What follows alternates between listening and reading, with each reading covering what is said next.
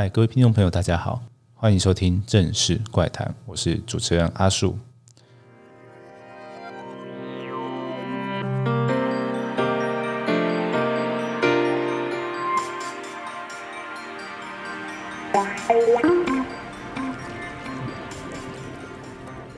最近啊，其实大家应该有感受到过地震，就是上个礼拜，上个礼拜几，就十二月十号的时候，九点十九分，然后有发生了一个今年规模最大的地震，然后全台有感。那这个地震呢，在发生过后，其实因为像中部啊、北部地区都是震动还蛮大的，所以引起了一些关注。然后我们的节目当然是有赶快出了一个正式快聊。好，那今天呢，其实就是从它往后面衍生的一些新闻来跟大家聊一下。那今天就是有一个新闻，就是百年强震即将到来。这个新闻呢，是由呃中央大学应用地质研究所的教授李喜提讲的。还有就是气象局针对这事情有回应，就回应说，哎，其实这个东西其实很难有科学根据，所以请大家也不要太担心。大家会想说，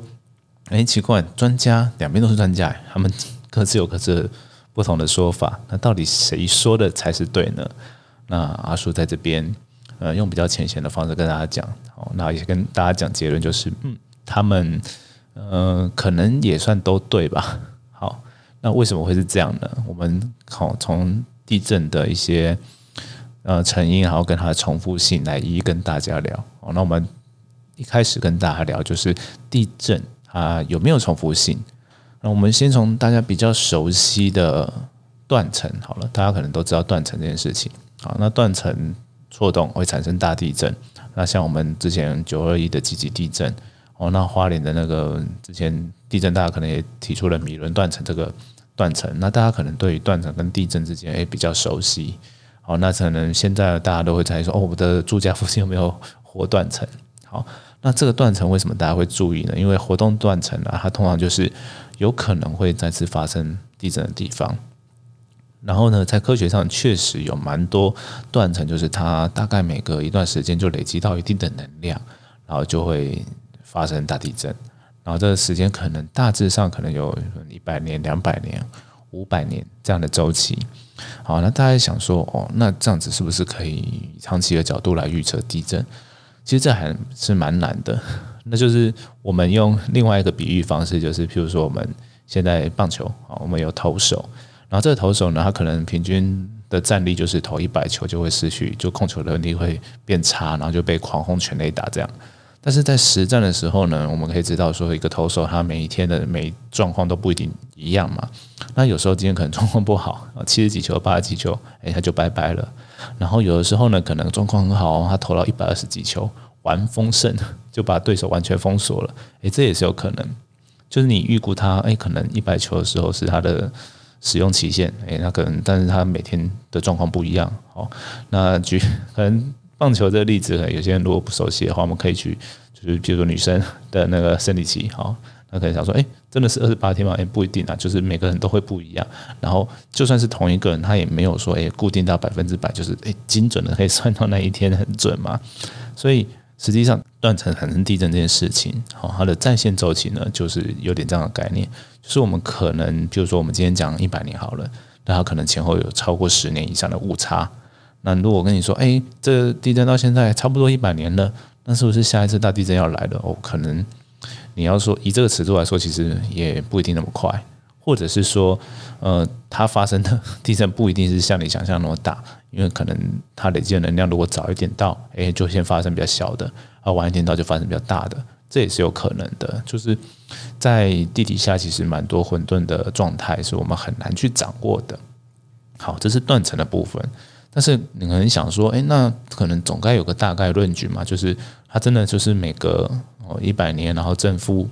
十年、二十年的话，那是不是哎，好像是还是可以稍微抓一下？好我们做个中长期的地震预估。确实，如果你是针对一些断层还要去做研究的话，好像是可以这样做。但是呢，其实在台湾发生的地震不是只有断层会有地震。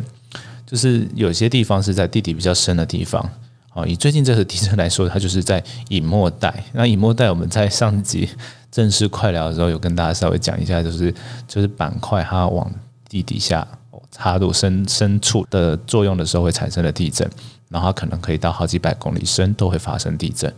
好，那这个地震其实发生在七十几公里，它也算是隐没带地震的一种。那这时候我们就可以回顾到说，这新闻其实访问到哦，李教授说，诶，他有提到说，嗯，确实在过去的记录上面，诶，有可能哦，每隔一百多年左右啊，在那个隐没带啊差不多的地方，北部的地方，它就会发生一次大地震。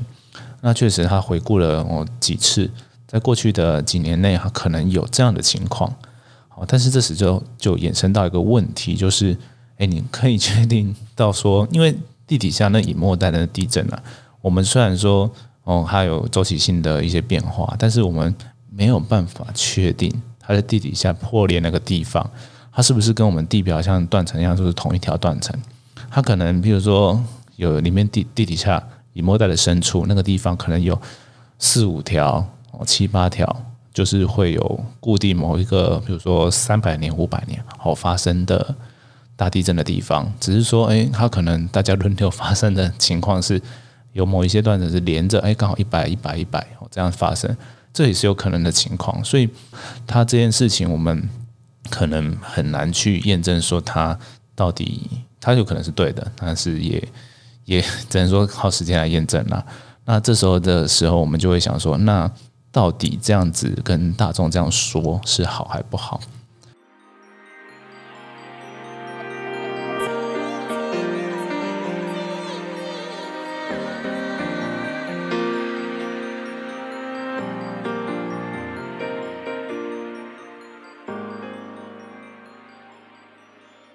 因为就这样子看来哦，其实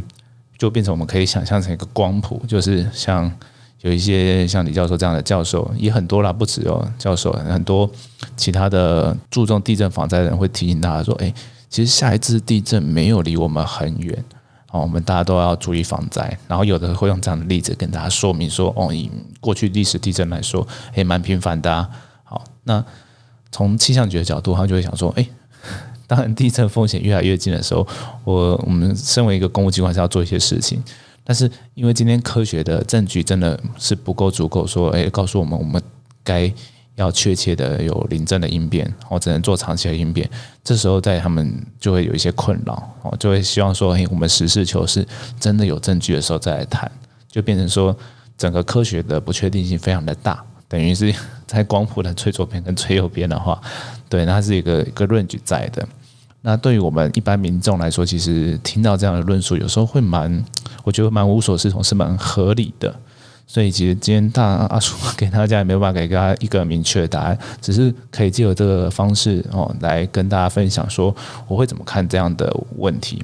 就是第一个就是。台湾的当然地震就是很频繁，然后有这很多种不同的原因嘛，就是有些是地表的断层，有些是地底下深处的构造。那在譬如说我们台湾地震科学中心，他们都会有做一些风险评估，说哎未来的三十年、五十年，这些我们在金融谈论是有讲过，就是未来三十年、五十年它会发生地震，哦会有很大摇晃的几率是高是低，然后大家可以用这样的方式去参考。那另外就是说，其实真的就是因为台湾是一个很多地震的地方，本来就是会需要提醒大家说要多一点防灾意识。但是反过来说，其实我们在媒体在报道的时候，就会觉得说，哎，这个两种论述是有误落差的。那是不是中间有些原因呢？那其实没有，就是真的科学的不确定性很大。然后那只是说过去我们在一般的传播上，或者是。呃，不管是专业的传专业人士，然后像教授或者是气象局，然后对于民众的传那说明，或者是说媒体直接的报道，其实在这个科学不确定性上，大家其实过去比较没有太去在意。那像我们的正式在做科普传播的时候，就会特别想要跟大家说明这一点。简单来说，就是像刚刚前面跟大家讲的，就是今天跟大家讲说，呃，地震是有可能有一定规律，但它背后还是有不确定性。好，这件事情也会跟大家很明确讲。那呃，有一个二零一五年就指出，他在我们在传播这些科学的资讯的时候，如果有呈现上不确定性，其实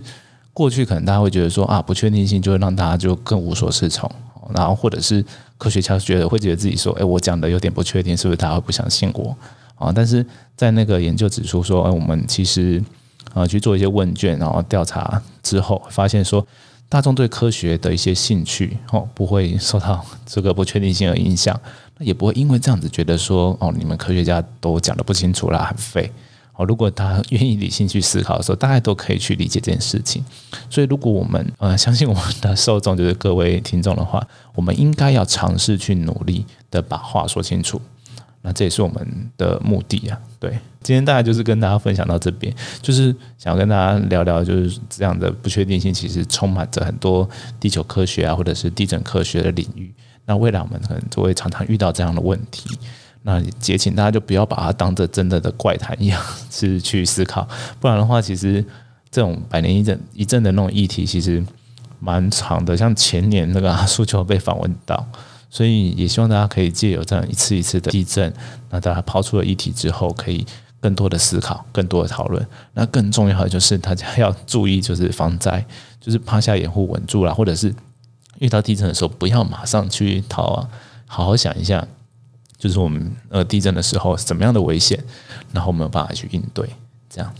好，那今天的节目就到这边。那如果呢你喜欢我们的节目的话，也就请继续就是订阅我们，然后呃关注我们，然后我们的脸书呢，其实也可以让大家就是多讨论一下这些事情。好，那今天的节目到这边，我们下次见，拜拜。